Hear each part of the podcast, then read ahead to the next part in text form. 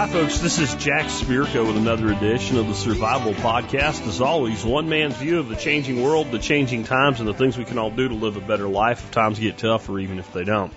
Today is January 31st, 2020.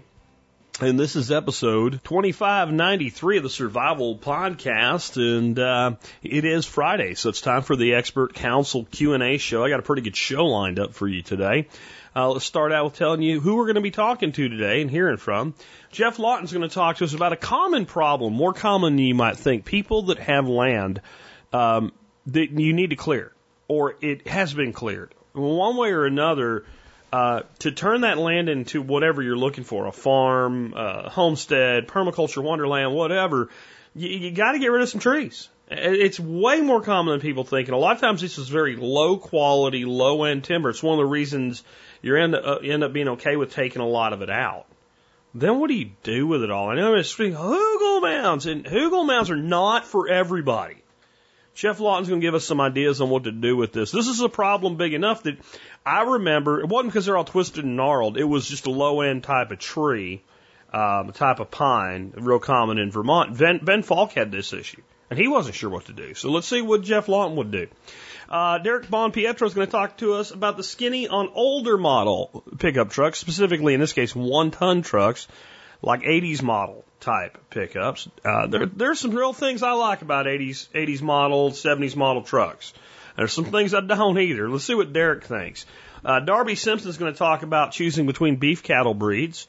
Ben Falk is going to talk about developing microclimates in your property design. I'm going to talk about that too uh, I don't even know what Ben said yet. I'm going to listen to it and then I'm going to respond with some ideas about like, let's be realistic about what you can really do and about the limitations thereof with microclimate creation because I think sometimes that gets a little out of hand with what's possible in people's minds. Michael Jordan, the bee whisperer from Wyoming, will talk about winter preparations for your beehive. You really should have done that already, but it is winter, it is cold, it's a good time to be thinking about that. And those of y'all that don't keep bees but think maybe someday I will, I think these segments are incredibly valuable. I don't think there is a type of livestock, yes, I said bees are livestock, that has more people that think it's less work than it really is than beekeeping.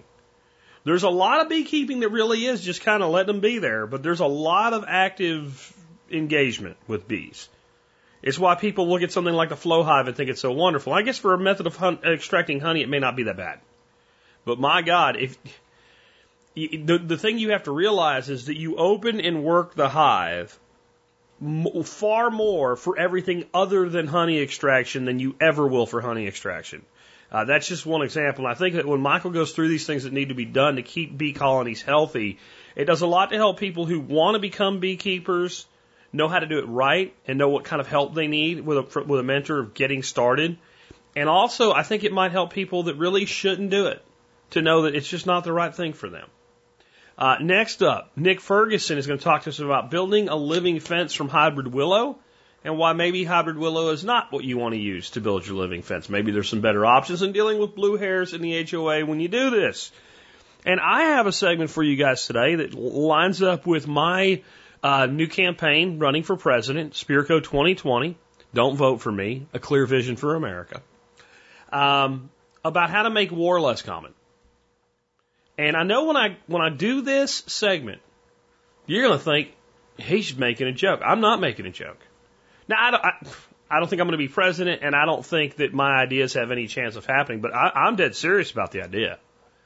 And the idea, if you really think about it, if you really think about it, is pretty horrifying. And as you'll see when we get to that part of it, that's the point. And I do think it might mean that the U.S. would get involved in a hell of a lot less foreign aggression. It would make people think before they gave the order for other people to pull the trigger.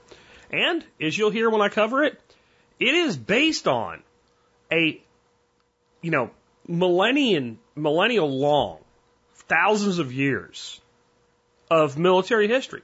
Not necessarily recent history, but all the way up until about 100 years ago, Never quite the way I'm going to say it, but what I'm talking about, very much a military thing. It's not like something I just invented out of thin air. We'll get to all of that and more in just a minute. I want to start out with our quote of the day. It doesn't really fit anything we have to do today. I did a show earlier this week on building a business in 2020.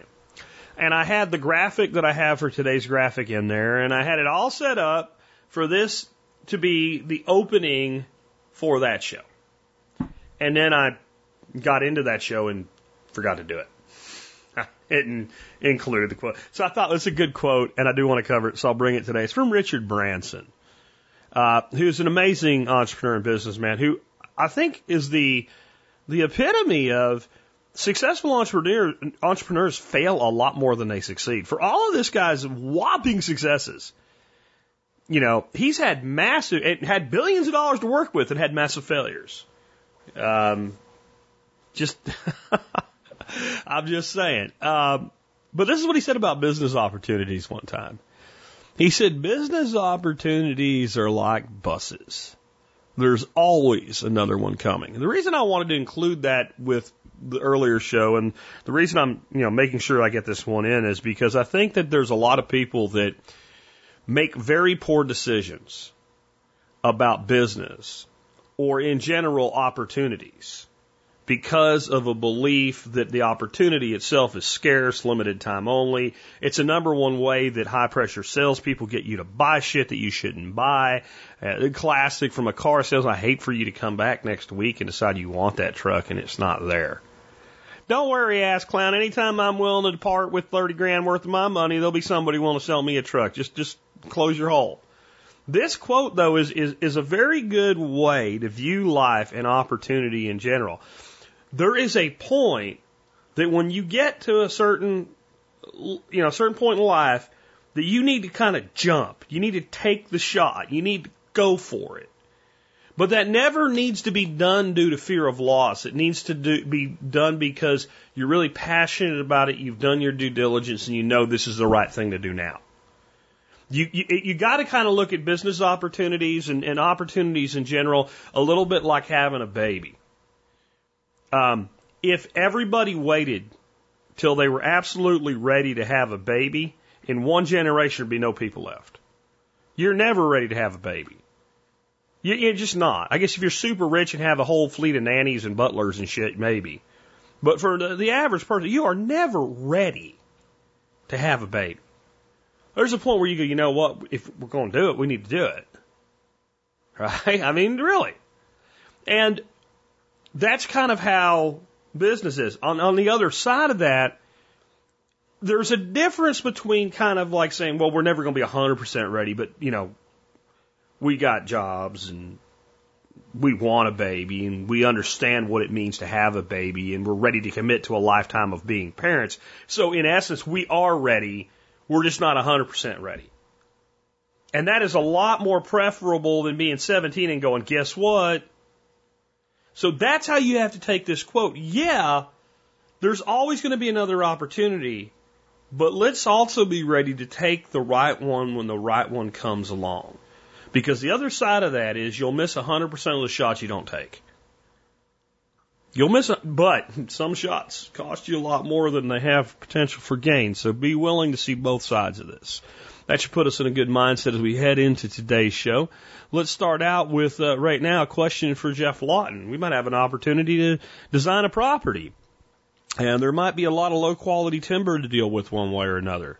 What the hell do we do with it if we don't want to go make a million hugel mounds and deal with a big pile of giant mounds full of weeds? Which, if we're not going to actively farm hugel mounds, that's what you're going to get. That's, that's I, I want people to be very clear about that. You build a hugel mound that you're not going to actively take care of. You have a giant mat of weeds. That's what you're going to get.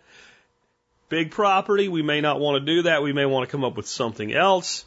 Geoff Lawton, what would you do? Hi, Geoff Lawton here, coming to you from Australia. And uh, we have a question from a listener who has um, um, lots of um, twisted timber that's not much use commercially, um, and he's cleaning up a property. The timber's had to come down, and uh, he's considering what to do with it, whether to burn burn it in big burn, burn piles or pile it up as windrows and leave it for wildlife. Um, cut it for, for firewood, but that's a lot of work, and he's not so keen on that. Um, but he's willing to hire equipment. So one thing you could definitely do is bring in a um, um, a big chipper.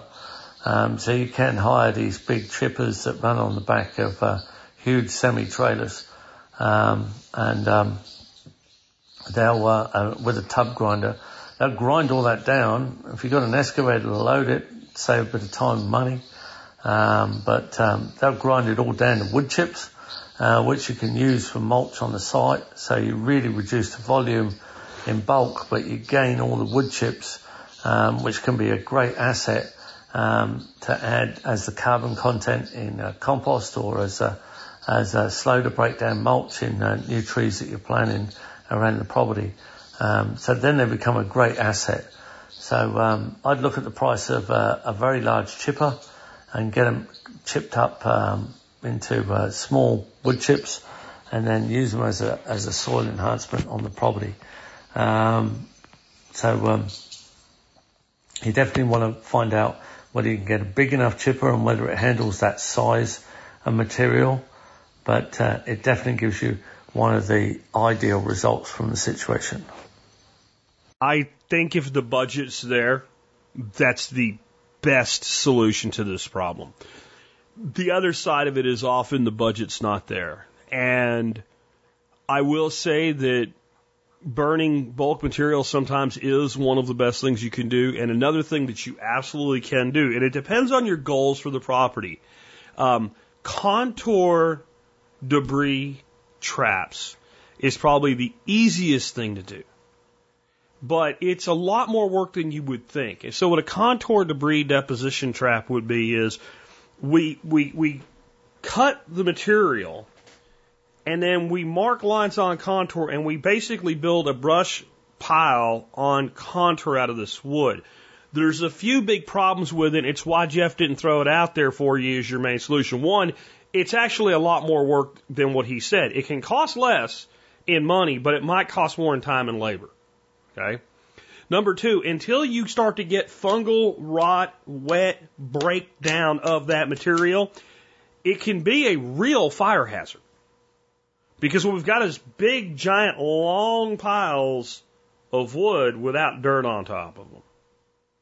So it may be that it depends on how much, how fast you want to go, etc., and what your budget is. But that's like the only other really good solution I have other than piling it up and burning it.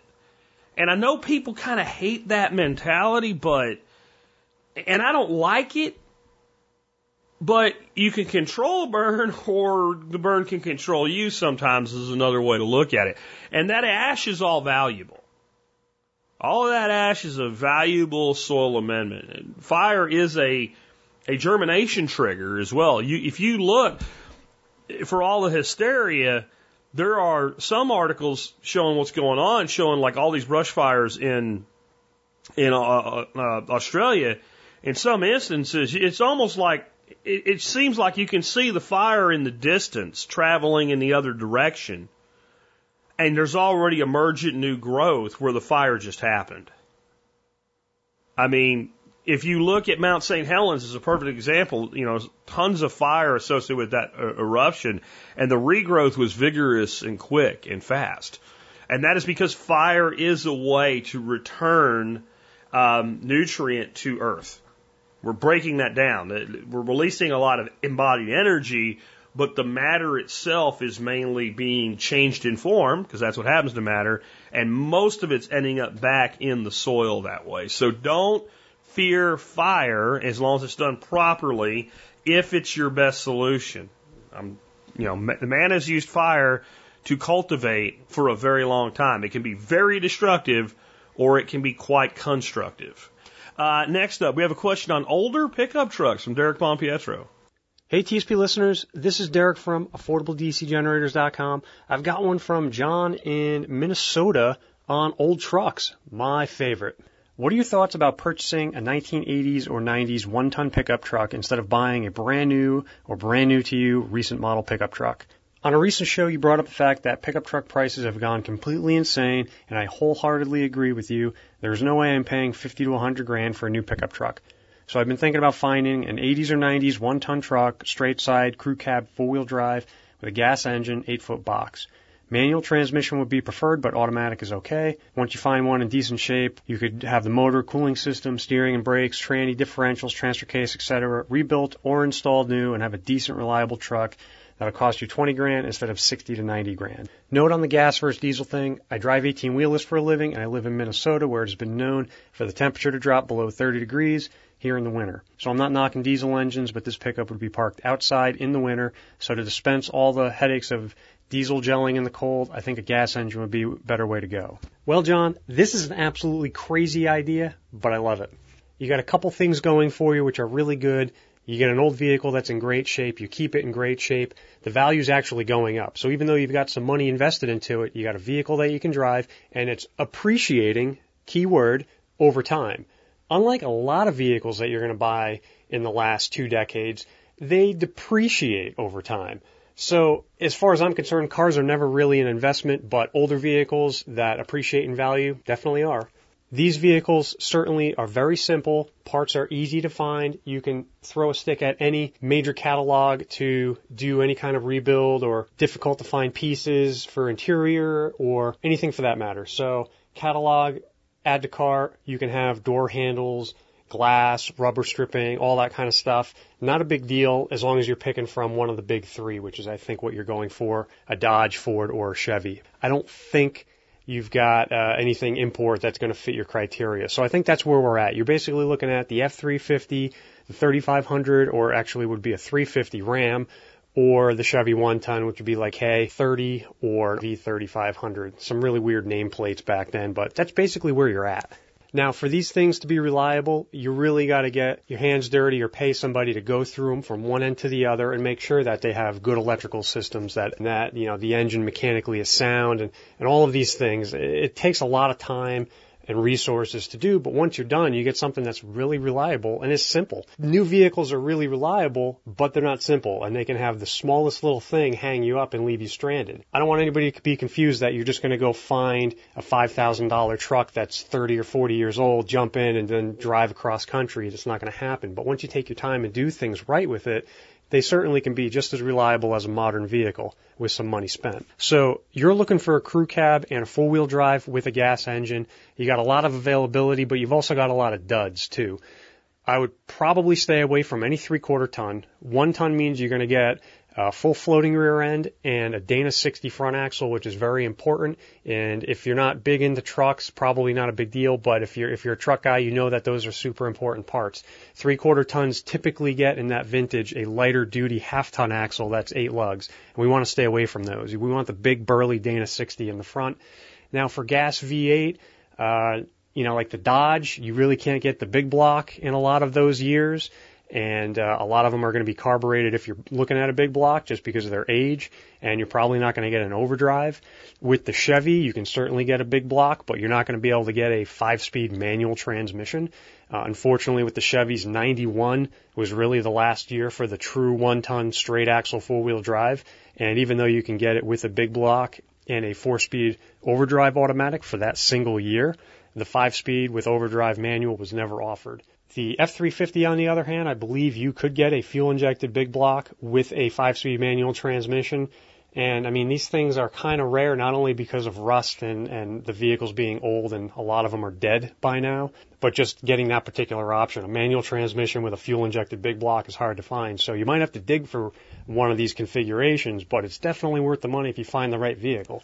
Personally, I would stay away from the F250 model. It's got leaf spring front end, but it's got a twin traction beam front, so it's not a straight axle, and they're they're really just garbage. I hate to say it. So don't even think about a three quarter ton Ford. Go right with the F350, the full one ton. So when we're talking 80s vintage, typically things that are mid 80s and below are going to be carbureted. I'd probably stay away from them unless your long-term plan was to rip the carb off and redo the fuel system and get some modern fuel injection, which is highly recommended. I'd stay away from those models. Uh, I think Ford and Dodge were in the 86 and Chevy was in the 87 range. Um, so don't quote me on any of those. Look the vehicles specifically up, but that's your that's your time frame. Same thing with the overdrive transmissions. You're not going to find until the mid 80s that the automatics went to the four speeds, and a lot of them were troublesome. Even though they've been corrected, um, they might be weak. And then obviously with the manuals, you may not get a true five speed until the late 80s, early 90s, depending on the package and, and vehicle. So um, just look through all that stuff. You can always change it. If you're going to throw money at it, it really doesn't matter what kind of transmission it has. You can certainly go from auto to manual and four to five speed. Uh, a lot of it just comes with, you know, modifying the drive line. All of this stuff has been done before. So if you find a really good truck that's solid, but it's an auto and you want a manual, if you spend some money, you can make that happen. As far as vehicle cutoffs for what you're looking for, I think you're probably going to go until 96 with the Fords. That's when they changed over to the Super Duties. Uh, and so 96 and below for the Ford model. Dodge in 94, they changed to the pickup truck that has the big grill, like the one you saw in that movie Twister.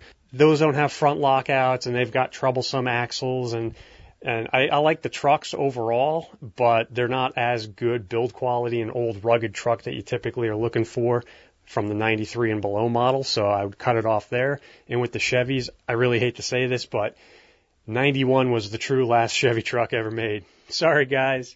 So I'm with you. As long as you're willing to take the time and the money, go for the vintage ride. It's going to appreciate in value. You got an old truck that you can drive. You got something you can hand off into, into your family members down the road. Overall, you got yourself a classic vehicle. And don't be afraid to head south, John. Get down to California, get down to Texas, check those markets out. Get on Auto Tempest and search all of the Craigslist and eBay ads. Find something down south that hasn't been rotting away up where you are.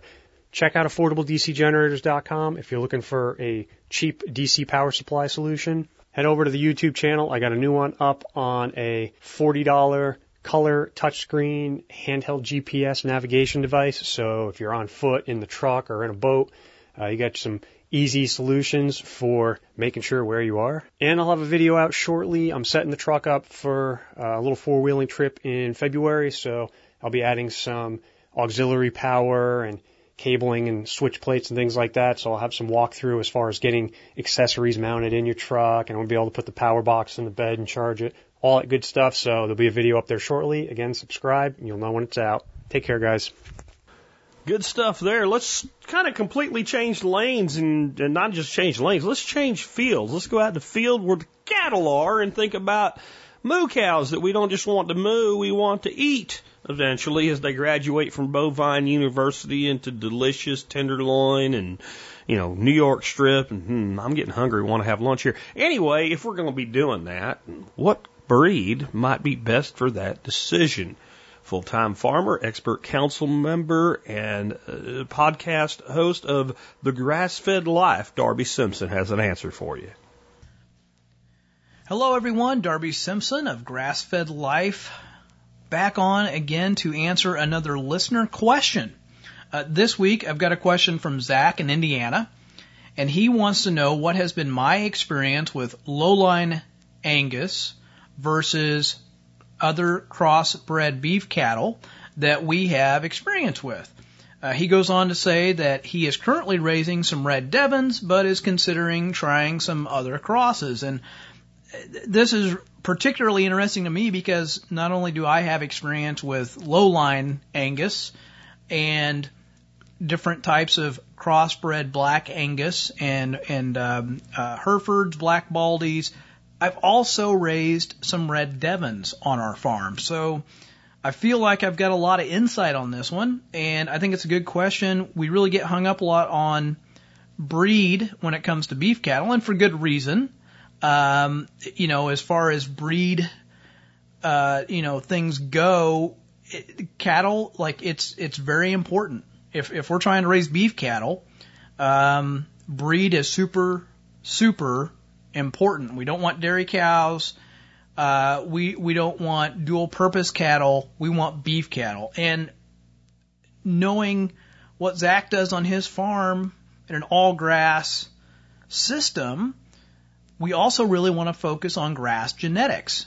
And definitely lowline Angus as well as red Devons, those breeds have, have really focused on grass only genetics, at least in a large part. Now, that's not to say that they, they're 100% grass only, but a lot of people that, that have that breed also reside in the 100% grass fed regenerative, rotational grazing school of thinking when it comes to raising cows. So our experience has been mixed. In short, let let me start with Red Devon. So Red Devon, those were some of the first cows I bought.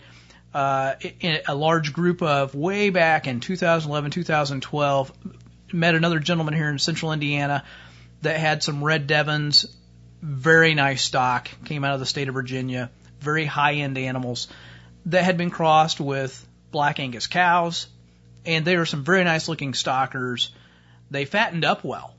Uh, we did very well with them in terms of weight gain.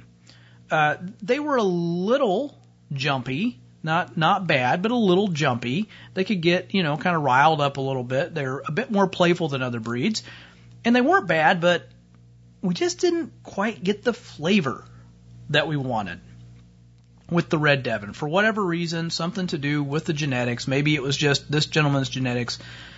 I don't know, but the flavor wasn't bad. It just wasn't quite what we wanted. Now that could also be, you know, grasses we have, management, etc.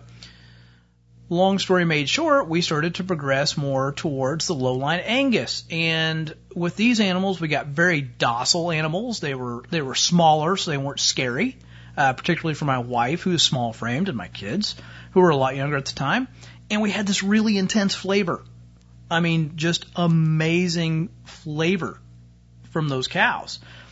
But they weren't quite big enough to meet our needs from a retail cut because we do sell a lot of beef at the farmer's market and they were kind of small. And a lot of the finished cows are just a little small for our customers who buy a half beef. They were running out of product. Um, so what we ended up doing was switching to um, working with a friend of ours and then doing some own, uh, some of our own cow calf uh, on our farm, which we're not currently doing cow calf here. We're just doing stockers at this point um, for reasons that I, I won't go into on this podcast. But we're working with a friend of ours uh, who's got commercial Black Angus cows, and he bought a registered low line Black Angus bull, and we're we're now using this this half and half, you know, low line Angus to, to Black Angus cross, and we've been very happy with those animals. Um, they finish at a pretty good size. Uh, definitely still have the grass based genetics you know, shining through. They do well in our management system. We've got really good flavor. So it, it really kind of feels like this is where we've settled. Um, again, we've had very good success here. And I, I think another good crossbreed would be like a low line Black Angus bull to a Hereford. Because another animal I've had really good success with, particularly in terms of finishing, are what are called black baldies. And a black baldy is a cross between a black Angus and a Hereford. And they're, in my experience, they're, they're, they get their frame quick. They're, they're kind of spindly looking a little bit and then they start to put on a little bit of weight. And then like in this, the last four or five months, man, they just get fat. At least that's been my experience here. Um, and they really finish very, very nicely. There's something to be said for hybrid vigor. I'm a big believer in hybrid vigor where if you take, you know, purebred cow A and you cross it with purebred cow B, like you just get this this amazing hybrid vigor. You get kind of the best of all the genetics, right? So those have been some of our experiences um, in that the, the, the flavor, the size, the, the finishing, like that all has to work, right? And in our business model is going to be different than someone else's. Someone else may say, hey, I'm not, you know, I'm not uh, selling locally. I'm not selling retail cuts. I'm just, I'm finishing cows and, you know, we're doing 100% grass, yes, but bigger is better. So they want those larger framed red Devons that are going to finish at 12, 1300 pounds or they want a, a full sized black Angus, right? Um, it, so it really kind of depends on what your business model is as far as what's going to work for you. But knowing Zach's business model a little bit, because Zach's been to one of our workshops here uh, on our farm, um, I, I I feel like one of these hybrid options is probably the way to go. I feel like you know his market's very similar to our market. We actually cross paths at some farmers markets, and I feel like getting that animal that finishes, I'll say on the low end, at 825 or 850. Uh, on the upper end, right around a thousand pounds, maybe a thousand fifty. You know, I really like animals that finish about 900, 925 pounds, 950 pounds. We get some really nice retail cuts. It's big enough for our bulk customers, but it keeps the price in check. So that's kind of where I live. That's that's my preferred animal. So those are my thoughts on cattle breeds. The, the big thing to remember here is if you're doing all grass, you really want to try and buy animals from an all grass system. I almost think breed is secondary. Now that doesn't mean you go buy dairy cows to finish as beef animals, unless you're just going to do lots of ground beef, right? Um, but that all grass system is so important because if you take a grain fed animal and try and move them into a 100% grass based system, not saying you can't do it, but you're going to have some difficulties, you're going to have some trouble. So those are my thoughts. Zach, hopefully you find this helpful. Um, you know, I talk a whole lot about, you know, retail price selection and cuts and doing some analysis like how much land do I need to raise X cows or, you know, this many pigs or chickens or whatever in some of the coursework that we have available at grassfedlife.co. So if you're listening to this and you're interested in learning more, there's a lot of free podcasts out there you can listen to on this, but there's also some some paid for coursework that honestly is pretty inexpensive when you think about what you get. It, it really cuts through all the BS that's out there into a very pragmatic look at this is how I go about setting up and running a business. This is my enterprise I want to I want to start with.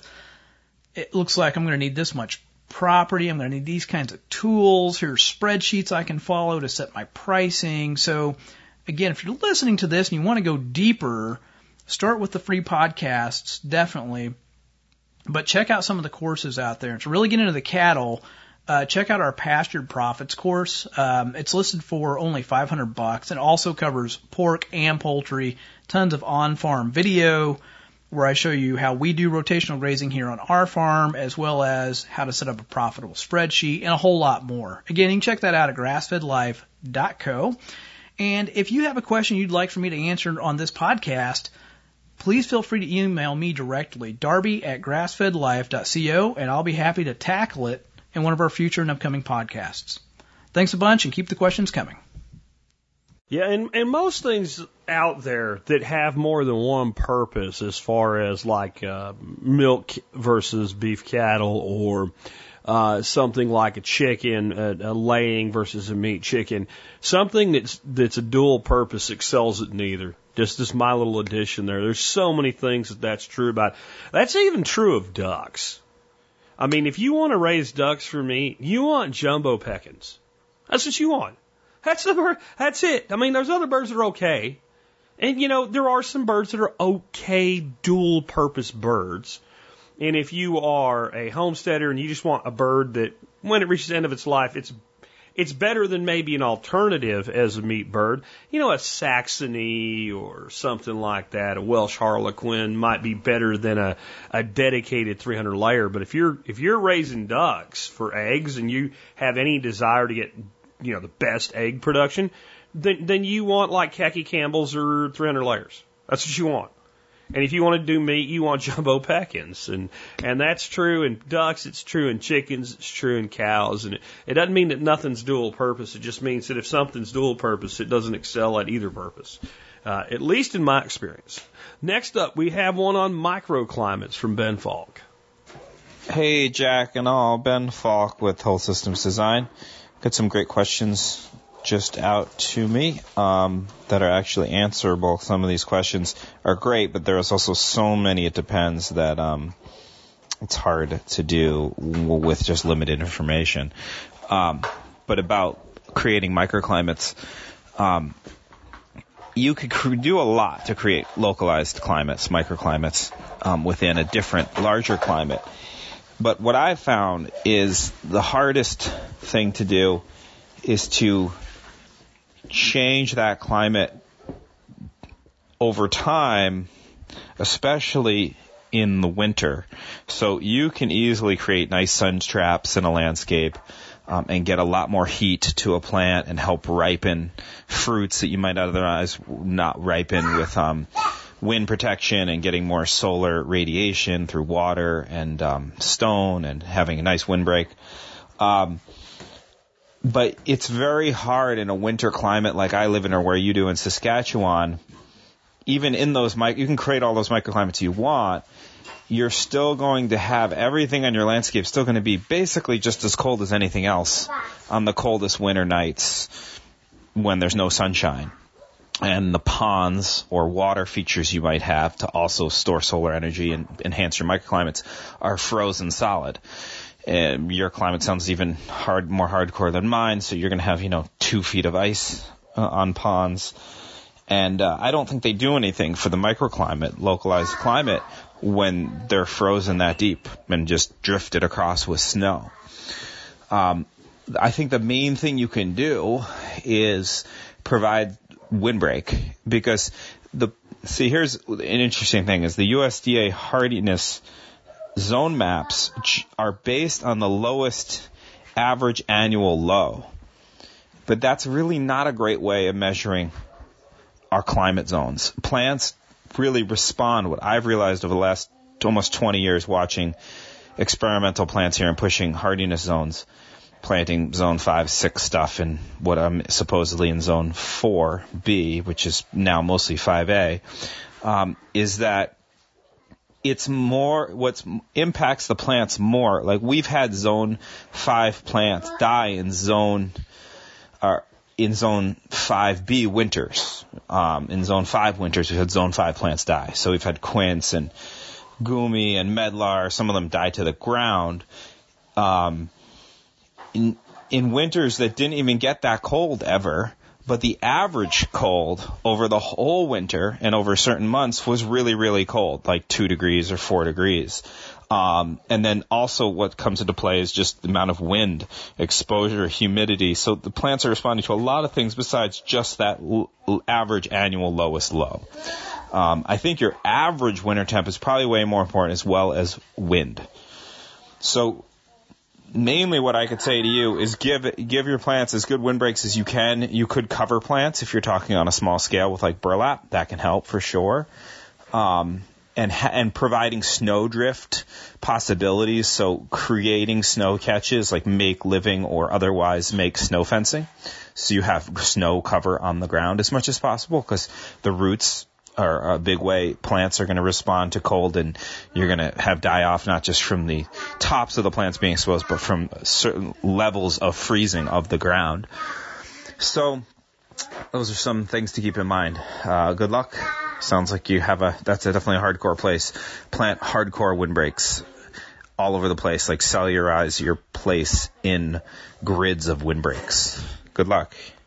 Uh, there's nothing. I like I said, I had not actually listened to Ben's response yet, and there's nothing that I can improve upon uh, with that response. This is a great response. There may be some things I could add um, because I completely agree, and I'm glad that Ben addressed this. I think this what's caused a lot of this is some of the sensational um, things that have actually been done that are actually really great examples of what can be done, like Sepp Holzer successfully growing a lemon tree in the uh, in the Alps. Right, that that's that's pretty amazing, and it does show what can be done. And I'm not going to get into how that actually got done, but it's not it's not simply because somebody set up an angle of sun a certain way. There's a lot more to it than that. And I think what's happened is people see that and they think, well, I'm going to grow a, a lemon in, in Montana or whatever. And, you know, you might, you might. Um, but what you're doing is, is you're replicating a parlor trick. You're replicating a parlor trick when you do something like that. It's interesting to show what can happen, but, you know, it, it's basically trying to emulate David Copperfield or Criss Angel except that instead of illusion, it's real, but it, it has a lot of moving parts and it's not practical. In other words, even though, yes, Sepp Holzer did that, he's not selling lemons. And he's not going to commercially produce lemons in the Alps. It's a parlor trick to a degree. It's real, but it's still a parlor trick, if that makes sense. And We can do some things to create microclimates, like building a wall somewhere or creating kind of a reflective energy or something like that. But what I think we're best suited to do with microclimates is design our property based on the functional design we want. This is where a path goes because this is where a path needs to be. There's a contour line here so it's not going to have erosion. It connects these two locations that I'm going to need to frequently be able to get to. I can now function stack it and make it a water harvesting path. I can put a deposition trap on the downgrade side of it. That's going to actually collect the nutrient stuff that, that sheets off of it when it rains, yada, yada, yada. I can put these things here, and then when I'm walking along them, I can tend them. And we design our property specifically from a functional standpoint based on permaculture zones uh, and, and a sector analysis. Then let's identify the microclimates that we have created with that. And then let's lift those microclimates by things like wind blocks or solar collection or something like that. Because I don't have to design microclimates on my property to have them. When I go out with my thermal gun, my Etekcity thermal gun, and I shine a light on the, um, let's say, the north wall of my house, and it says 42 degrees and then I walk out to one of my outbuildings and shine a, the the the the gun on the wall there. It's what 50 feet. I'm looking here, 55, 60 foot away from it, but it's facing to the south and it's not shaded, and it says 68 degrees on that wall. That's a microclimate. Now, like what Ben said is, if it's if it's 15 degrees out, overnight low, 15 degrees, sustained for a significant period of time, and I have something growing against that wall that can't survive a freeze, it's still going to die. Let's not mislead ourselves. Yeah, I got 20 degrees of rise in the middle of the day or at 11 o'clock in the afternoon, let's say. But that is not going to equate to sustained 20 degree rise in temperature overnight. So when it's 15, you know, you're not going to give me 35 degrees there. That's not happening. What it will do, often, if I have something trellised on that wall or uh, a espaliered on that wall, and it goes down to 28 degrees, it may hold at 33, 34 degrees. So it can extend my growing season. It can get things off faster. If I have an issue where I have a, a property where a certain type of fruit that I'm trying to grow, the tree survives, it overwinters, whatever. But boy, my my late season frosts are just enough to knock those blossoms off all the time, every time.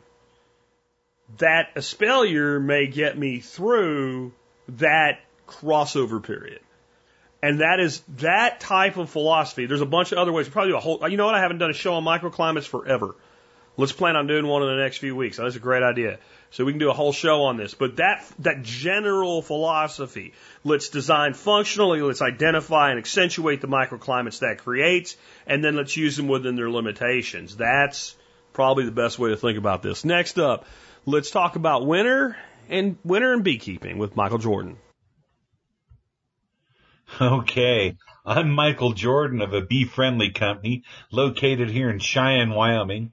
I'm taking your questions on bees, apiary management, and the faking of fine meads. So this one is on apiary management.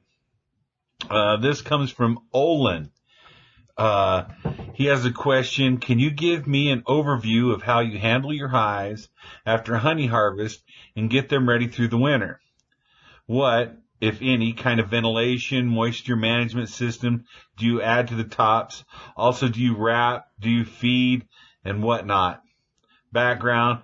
My background is maybe too much information, but it would be too much to bother them all about my practice. I mostly want to know if you keep bees through the winter successfully, how you do it, and particularly the feeding. I live in central Montana on the eastern slope of the Rockies. I have about a half dozen hives.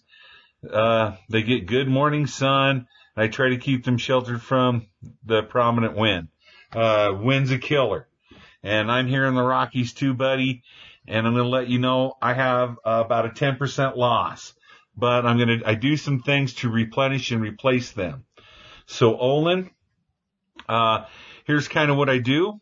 In September, when we're all done with harvest of product, everything from honey, wax, propolis, um, it's time for we downsize the hives. Now I'm using the M3 911 method of beekeeping. It's a system that we've come up with and I'll explain more of it. And if you want more information, I can get into it for you. The M3 stands for three medium boxes. Three medium boxes just a little bit bigger than two deeps. When removing the top medium box, it leaves me with two medium boxes that's just a little bit bigger than one deep brood box. So two medium boxes is almost the same as a single deep. The top medium or third medium box is made into a winter nuc. So I've taken the hive and compacted my bees down and made a nuc. This ensures that my hive will have lots of bees in it and a nuc to help with growth or replenishment if I have a loss.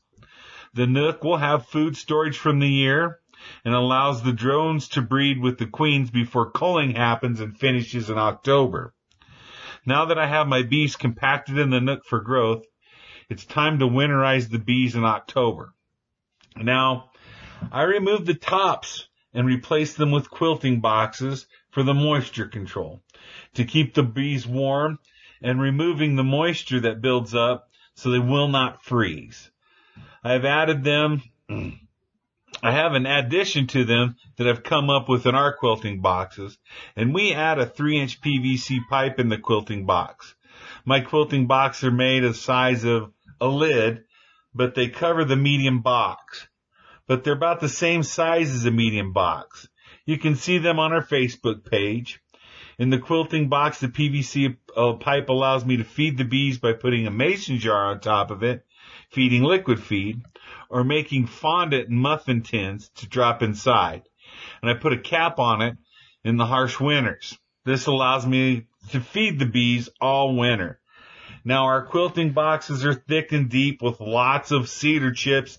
The cedar chips help uh, with pest control, but absorbs moisture, keeps the bees warm, and it allows them to keep the PVC pipe warm so they can feed.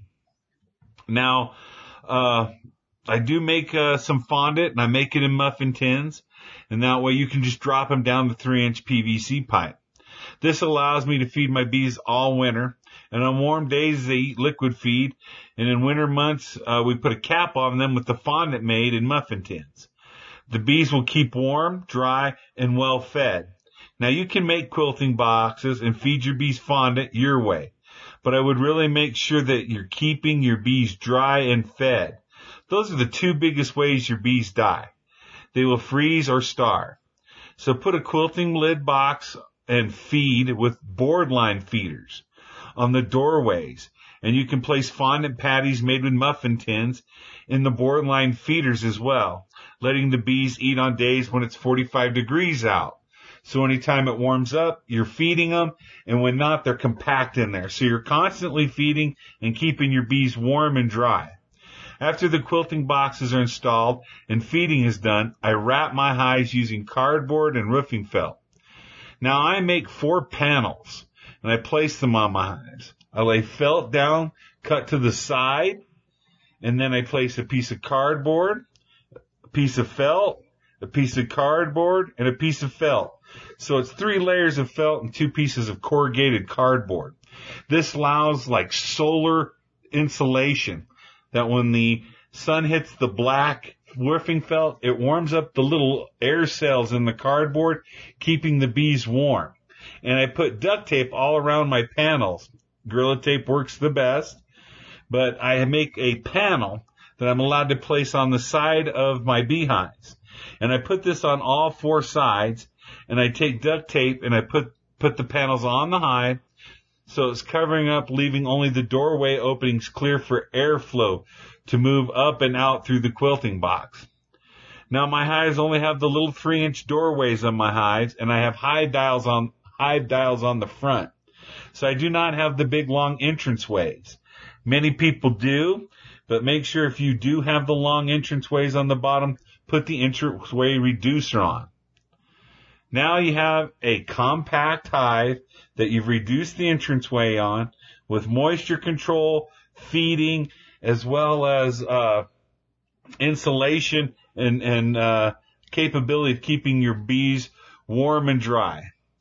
You know, so I, I don't have a lot of time here. So you can get winterization program that I've done with Josiah Wallingford with Perma Ethos. You might have heard with him when he was Jacks and stuff.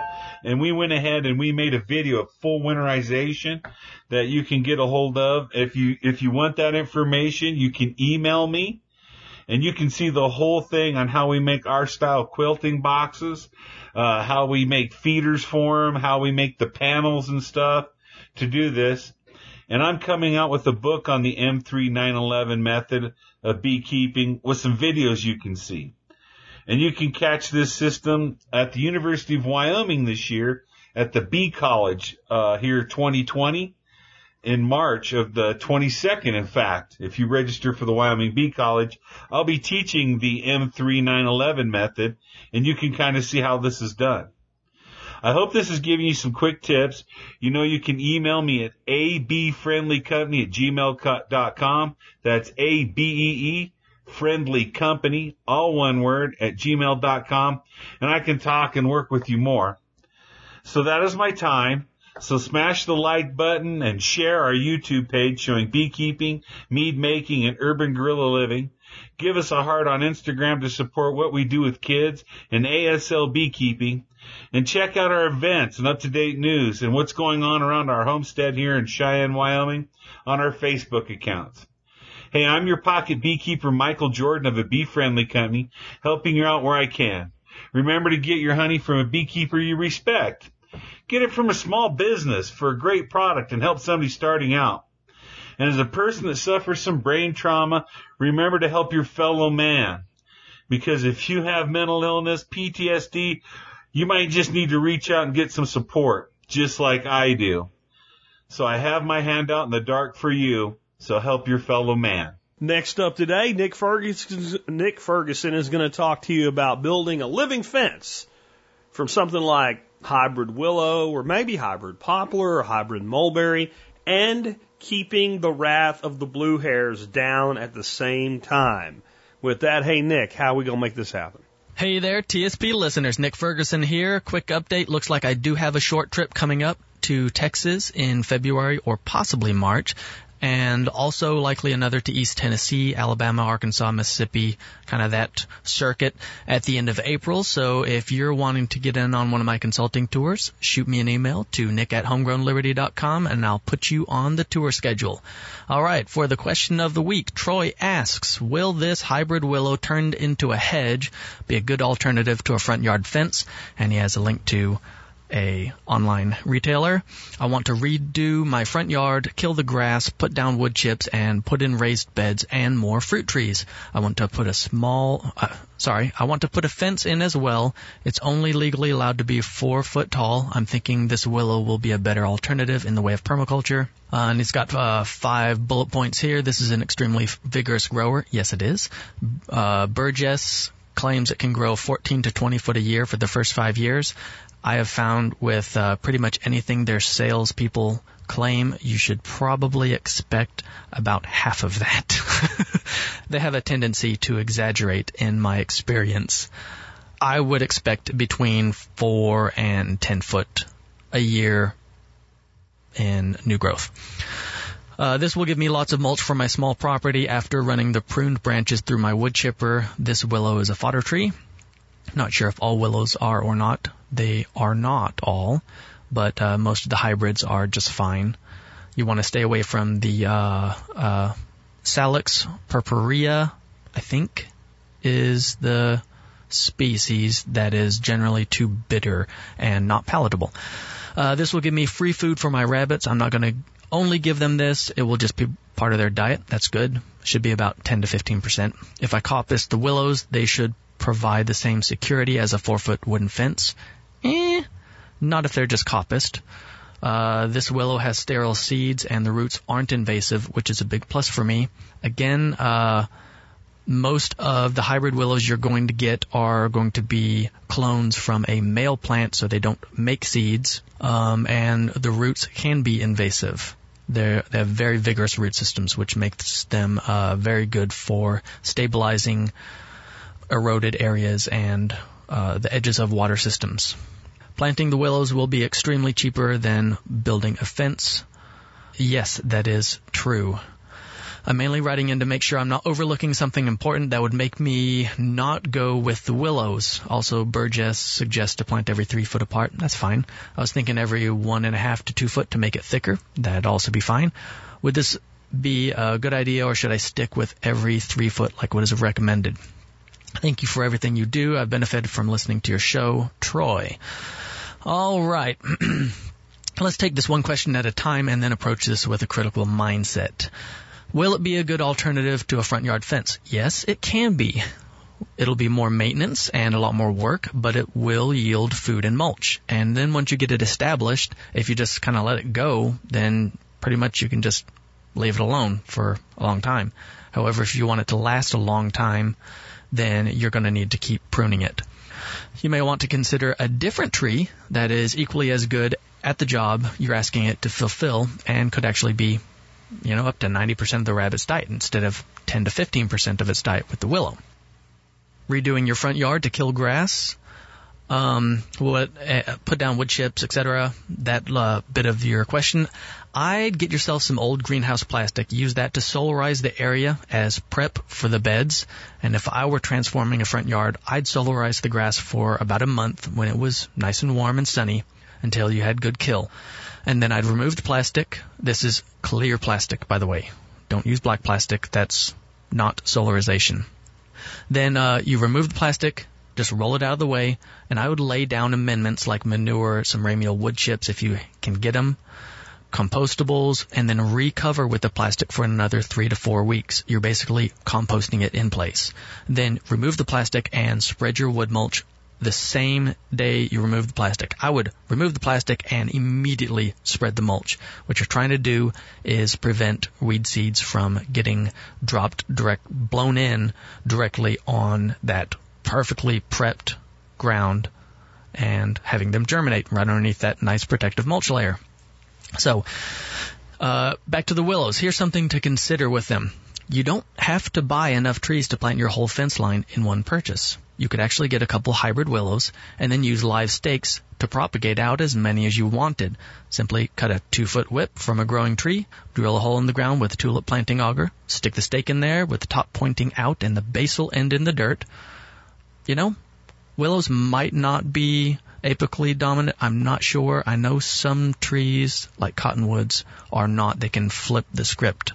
Um, so I don't know, but I always try to just make sure the the apical end is sticking up out of the ground and the basal end is in the dirt. So the end that would be closest to the roots is the basal end. The apical end would be the end that is pointing up to the sky. And to keep this simple, just follow my bare root planting instructions over at rareplantstore.com and you can take one hybrid willow and turn it into a hundred by the end of the growing season. So now to drill down on that question of if the white, uh, sorry, if the hybrid willow will be the best thing. I think you'd be better served to plant white mulberry or hybrid poplar instead of the willow. The hybrid poplar is another tree you can propagate with live stakes and has similar fantastic growth habit to the willow, but it's less water demanding, has beautiful fall color, and you can feed your rabbits a majority diet of poplar leaves. So that's another big bonus right there. White mulberry would be another great one that you could feed rabbits almost exclusively from the cut leaves. I mean, they can get pretty much white mulberry and hay. But the advantage of the poplar over the mulberry is you can very easily propagate the poplar. So I would just take that into consideration. Now, as for the method of actual fencing, honestly, if I were in your shoes, assuming your primary concern was a fence solution, then I would look into the actual bylaws of what I presume is an HOA and see if that hedge is considered a fence or if there are restrictions on the hedge. Assuming you can grow a hedge however you want, then I would go ahead and I'd plant my stakes or bare root plants or even potted trees at about one to two foot intervals. I'd probably use poplar. And personally, I'd crisscross them, keep the main leader trimmed almost all clean except for like the top couple feet of growth so that they still have leaves to photosynthesize. And then I would crisscross those trees to lattice them together. I'd use grafting tape to tie them together. And for extra measure, I'd wound lightly down to the inner bark wherever two trunks connected. And what will happen is they'll graft together and form a cohesive whole unit that will actually be a living fence that, for instance, dogs won't be able to get through. As they grow and reach the height you're happy with, then start allowing more lateral branches to develop and you can crisscross those and weave them into it and make a thicker, less holey fence. When laying out your cross points, where those uh, leaders are crossing, either keep the distance from the ground consistent with something like a story stick or a standardized measurement. A story stick is just a stick that you know the measurement of. So you could have a stick that you just kind of hold up and that's where you need to cross them and then you drop the stick, tie, and then go to the next pair and then you cross those at the story stick height. It's a lot easier than, you know, pulling out a tape measure and measuring up uh, and doing all that. So for instance, first crossing might be one foot from the ground, the second crossing at two foot from the ground. It just all depends on your spacing. Do what looks good. It'll be more aesthetically pleasing and, you know, if you're dealing with an HOA, this just might buy you some points from the Blue Hair Brigade, if that's what you're dealing with. Uh, the center crisscross grafts will eventually become hidden in the body of the branches should you choose to allow it to bush out and grow into an actual thick leafy hedge. So you might not even end up seeing it, but for the first couple years while you're growing that all together, that might actually be a really nice feature having it spaced, you know, uniformly and looking really nice. And, uh, you know, like I said, you can continue to crisscross other branches and form it into a solid wall of living wood or, you know, thicken up and uh, just look like a regular hedge would. But either way, you should end up with a hog type fence that will be a source of cut leaves for your animals and branches that can be mulched for your garden. And this is essentially taking the tree hay and hedge laying techniques and combining them for your particular situational needs. So I hope that answer helps you out. And if you're interested in the hybrid poplar, hybrid willow, and white mulberry, I still have some mixed grab bags of my remaining inventory over at rareplantstore.com. But you better act quick if you're interested in them because I think there's probably only around 10 or so packages worth of trees left over before I have to shut down on all orders.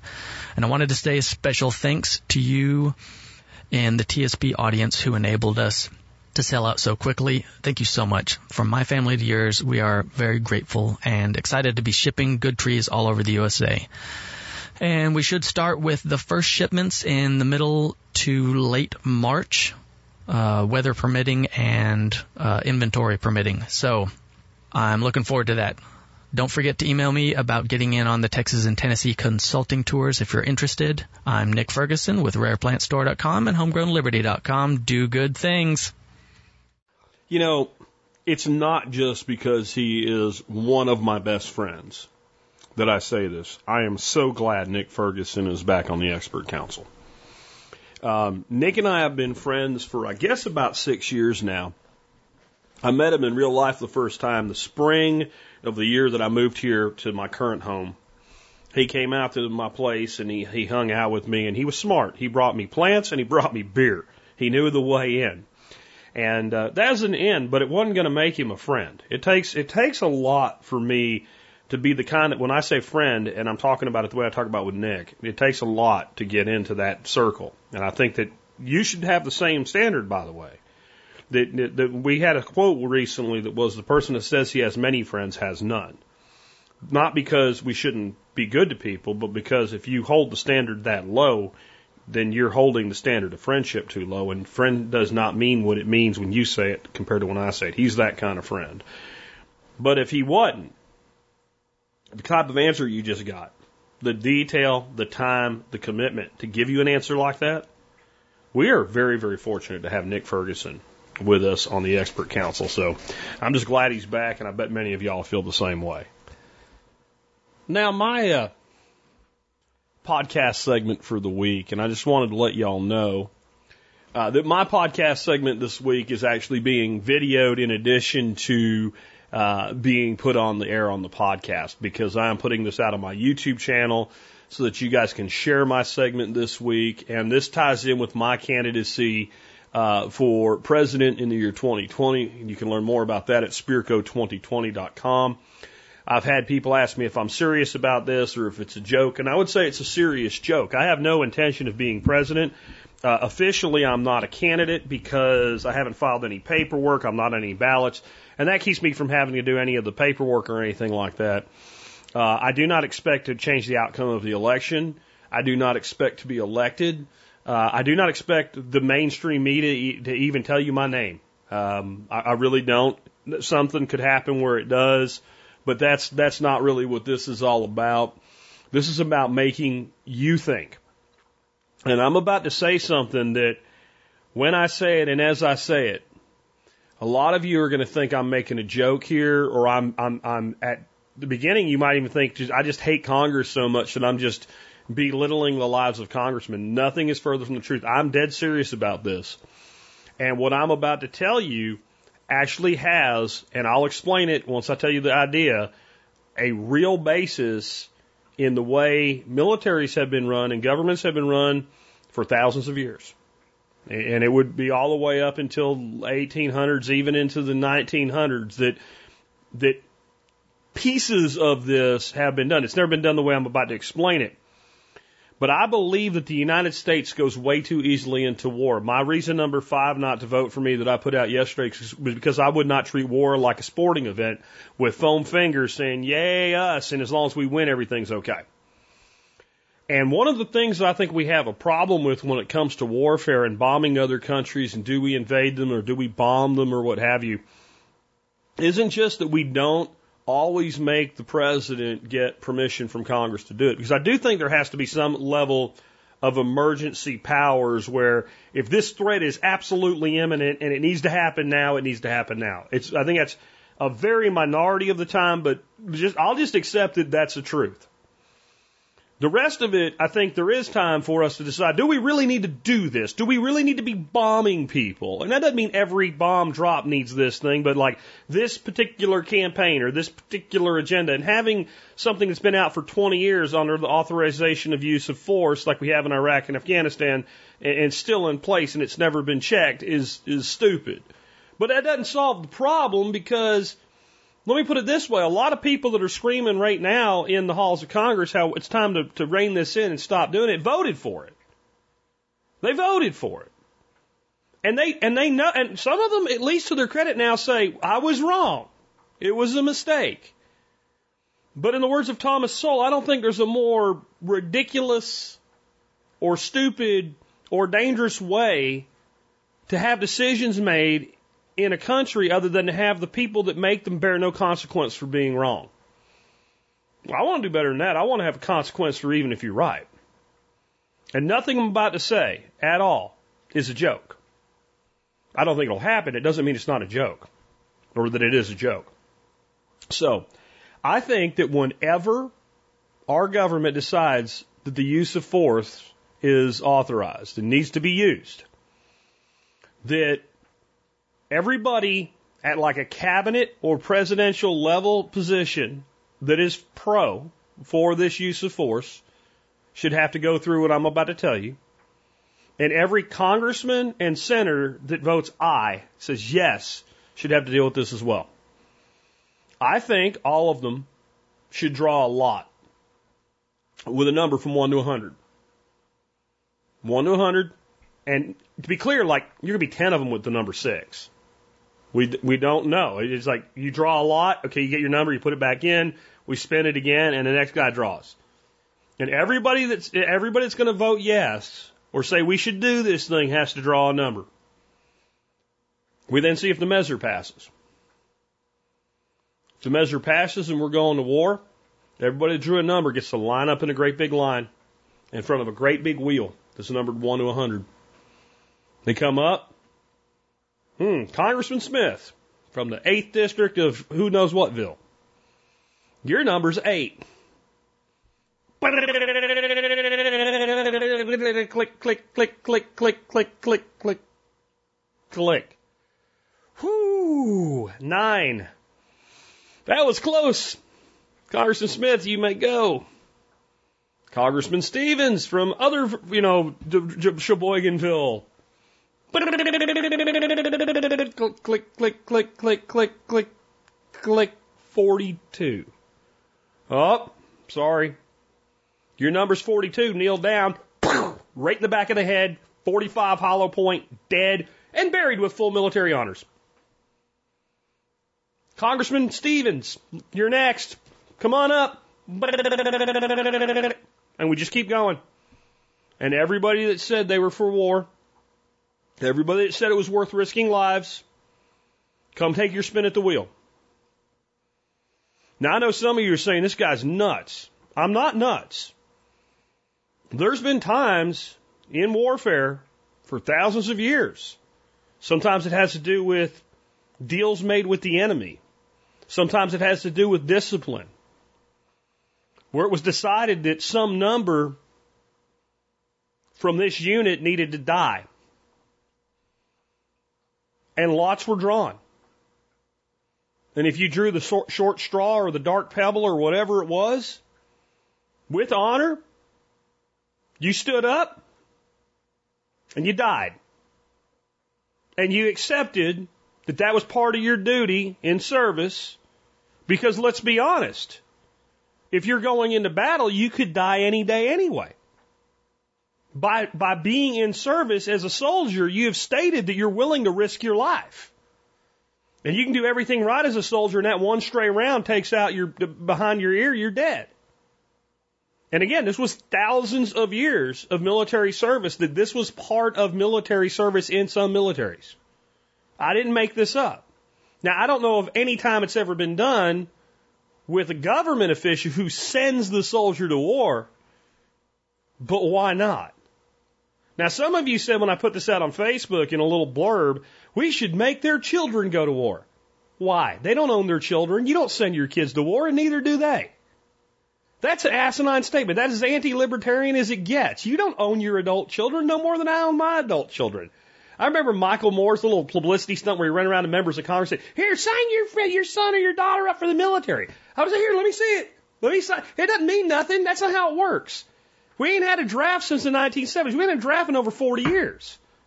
Everybody that's in military service chooses to go. They chooses, they choose to serve, they choose to enlist. And I don't think for a minute there ain't some people in, in, in, in our government that aren't scummy enough that they wouldn't care about killing their own kids. They'll care about killing themselves. They'll care about taking that risk. We should make them serve. They have to, enlist. if you want to be pro war, you have, I don't want them there. They're incompetent. Let's be honest. There could be a time when we do need to go to war. There could be a time that we do need to go to war that everybody that voted yes did so because they really believed in it. They really thought it was the right thing to do. They weren't doing it so Lockheed or whatever could make money. That they looked at it and they said, in my belief, totally somberly, not fake, I absolutely believe we need to do this. And if you accept that, and I do, that some of our members of, of the government really feel that way and would still vote yes, then it might be pretty horrifying to you that, well, that means a good man, a man that you'd like to be your neighbor, would stand up for what is right because he really believed in it, do the right thing, and even be right about it being the right thing. And just because he did the right thing the right way in the right time, he's dead. That's pretty horrifying, isn't it? Guess what? Every soldier that chooses to serve believes in what they're doing or they wouldn't choose to serve. Every single one of our soldiers that goes overseas, whether you're pro or anti that war, every single one that goes, goes because they believe in what they're doing. They're good men, good women that do the right thing in their mind. That's what it is. And every one of them dies exactly that way. I didn't just pull 1% out of my ass. You look at totally deployed troops over the last 20 years, and our death count's actually pretty low. About 1% chance. You know, if you're, if you're not counting TAMS clerks, which are paperwork people, that work deep in the rear or something like that, if you look at people that actually deployed into harm's way, there's about a 1% chance of dying. Now, being maimed, mentally screwed up, etc., ending up committing suicide, those numbers are much higher. I don't know how to simulate that for our Congress.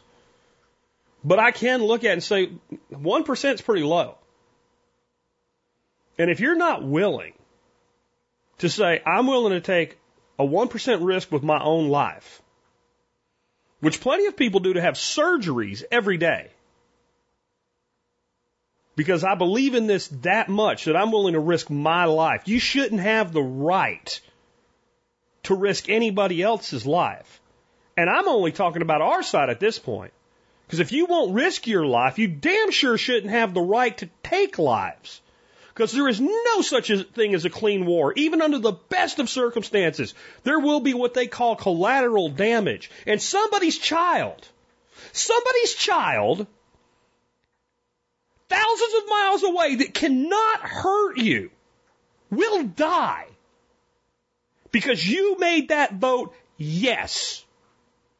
And that yes vote under my system might get you the back of your head blown off. But your yes vote, your yes vote, whether it, whether it does it to you or not, is going to do it to somebody somewhere.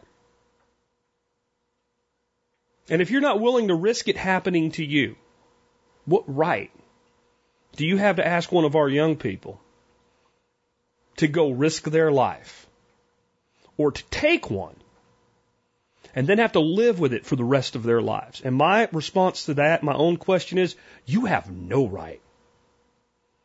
You have zero right to send our young people off to die and to kill other young people if you won't risk share in the process.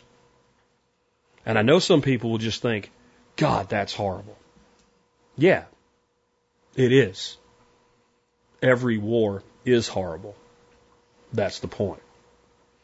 Anyway, with that, I just want you to think about that. I just want you to think about it. And the next time there are calls for war, and you think we should go, would you take that risk for it? If it was real, if it wasn't a scenario that some redneck hippie duck farmer put out, would you do it? And if you wouldn't, how can you dare ask somebody else to do so? Especially when you're in active role. See, the one thing I can say, at least for the American people that are misled into cheering for this stuff, is though they have a foam finger in the, the corner, you know, of a, of a football stadium, they get disconnected from it. These people that vote, yes, let's go, let's go to war. They have the power to say no. The American people, y'all really don't have the power to say no anymore. Really let that sink in. With that, guys, uh, I don't mean to end really completely somberly like that, but it is a valid point. It's a 100% valid point.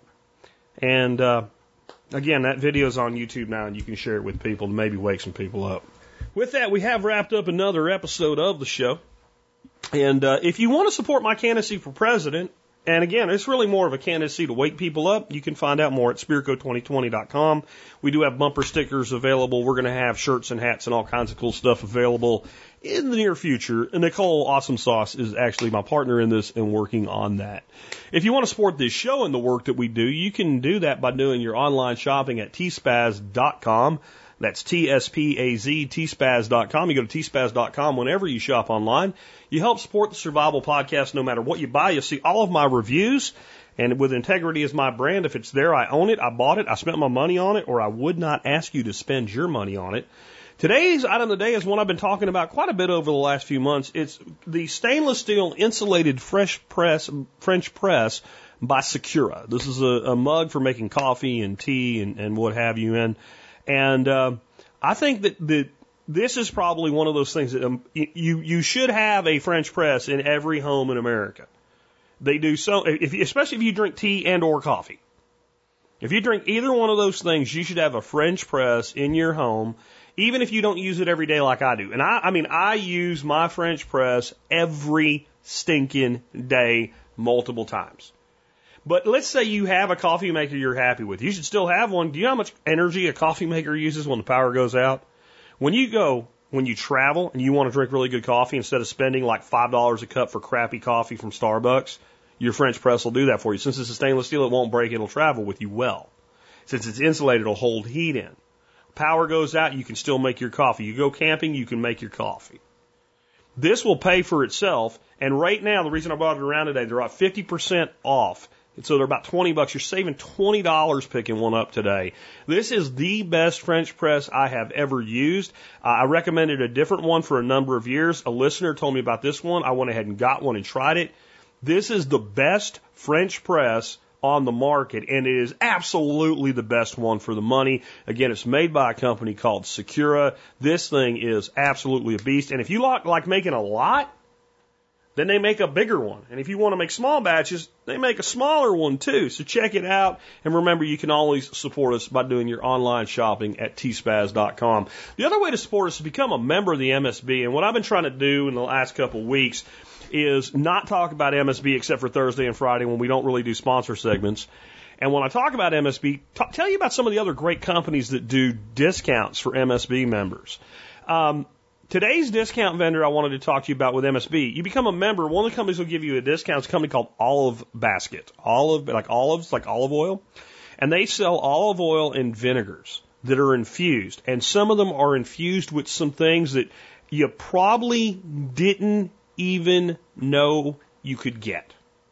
I mean, I'm serious. Like when I, when they approached me about becoming a supporter, they're like, "Hey, would you like us to send you a, a sampler?" And I'm like, "Sure." And they sent me like it was like a hundred little bottles of like everything they make. And one of the examples of something that like I didn't know was a thing. Did you know you can get butter infused olive oil? I'm not kidding. It, it's pretty amazing. How about harissa? Harissa is like an African type of hot sauce, um, infused in a Persian lime. Uh, there's just so many amazing things. And the vinegars too, like, how about a black fig infused vinegar? I've never been big on vinegars until I found this company and some of the stuff, uh, that that I tried from them just kind of blown me away. Another couple of the vinegars that I've really enjoyed using in my cooking, there's a jalapeno, there's a lemongrass mint, and there's a honey ginger.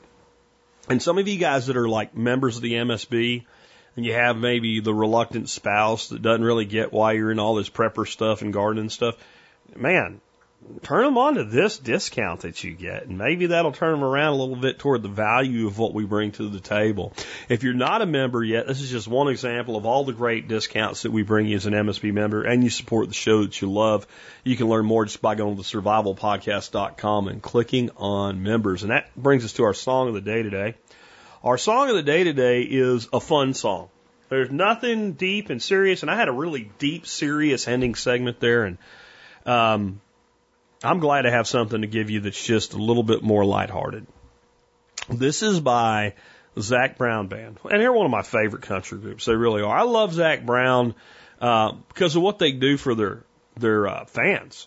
Every concert they cook for their fans, and I mean they don't cook for everybody, but it's it's some kind. I don't know how exactly they select who gets in, but it's not like 12 people. It's like a couple hundred fans get in, uh, and they have a big like catering trailer and all. And the band members cook for the audience, cook for their fans. And, you know, that's one of the things I really love about the workshops I do is being able to cook for y'all because cooking and sharing your food is a really well, really a great way to share who you are and what you're all about. This song ties that in. It's called Chicken Fried. And it's not like chicken fried steak. The line is, I like my chicken fried. Cold beer on a Friday night. A pair of jeans that fit just right in the radio. This song's about simple pleasures that make life enjoyable. And that's a great song to go in on a weekend with, and it's a great thought too. We get so wrapped up sometimes in all the things that are outside our circles of control, But the simple pleasures are what is inside of our circles of control. And when we don't have enough of them, within our circle of control is to figure out how to structure our lives to bring more of them there and to spend more time focused on them. Family, friends, and the simple things. With that, I hope you enjoy your weekend. It's been Jack Spirko with another edition of the Survival Podcast. You know well I'm a chicken fried and cold beer on a Friday night, a pair of jeans that fit just right, and the radio. Oh, oh.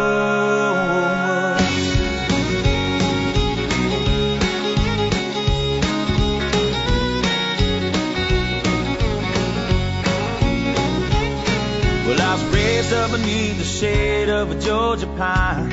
And that's home, you know. Sweet tea, pecan pie, homemade wine. Where the peaches grow. In my house, it's not much to talk about. But it's filled with love that's grown in southern ground. And a little bit of chicken fried. Cold beer on a Friday night. A pair of jeans that fit just right. And the radio. Oh,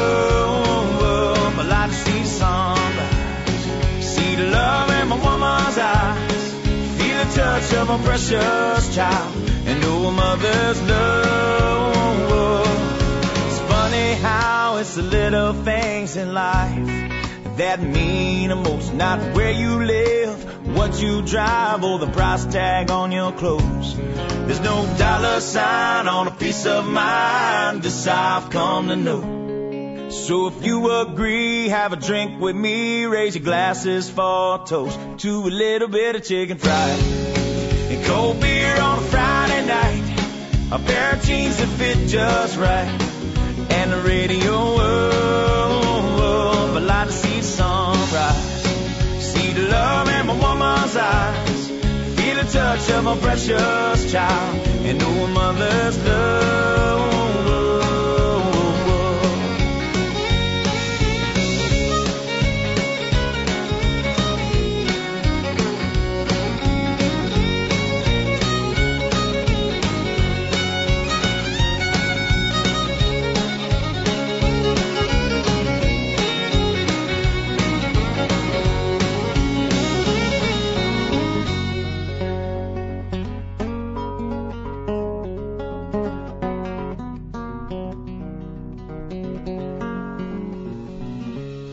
God for my life and for the stars and stripes. May freedom forever fly. Let it ring. Salute the ones who died.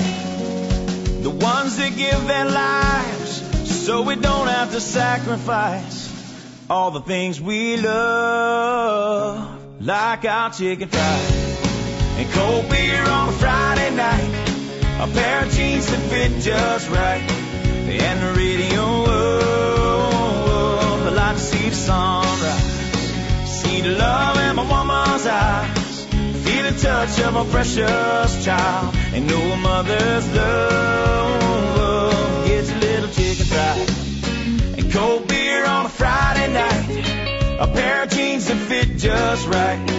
And the radio, oh, I like to see the sunrise. See the love my woman's eyes. Feel the touch of my precious child. And a mother's love.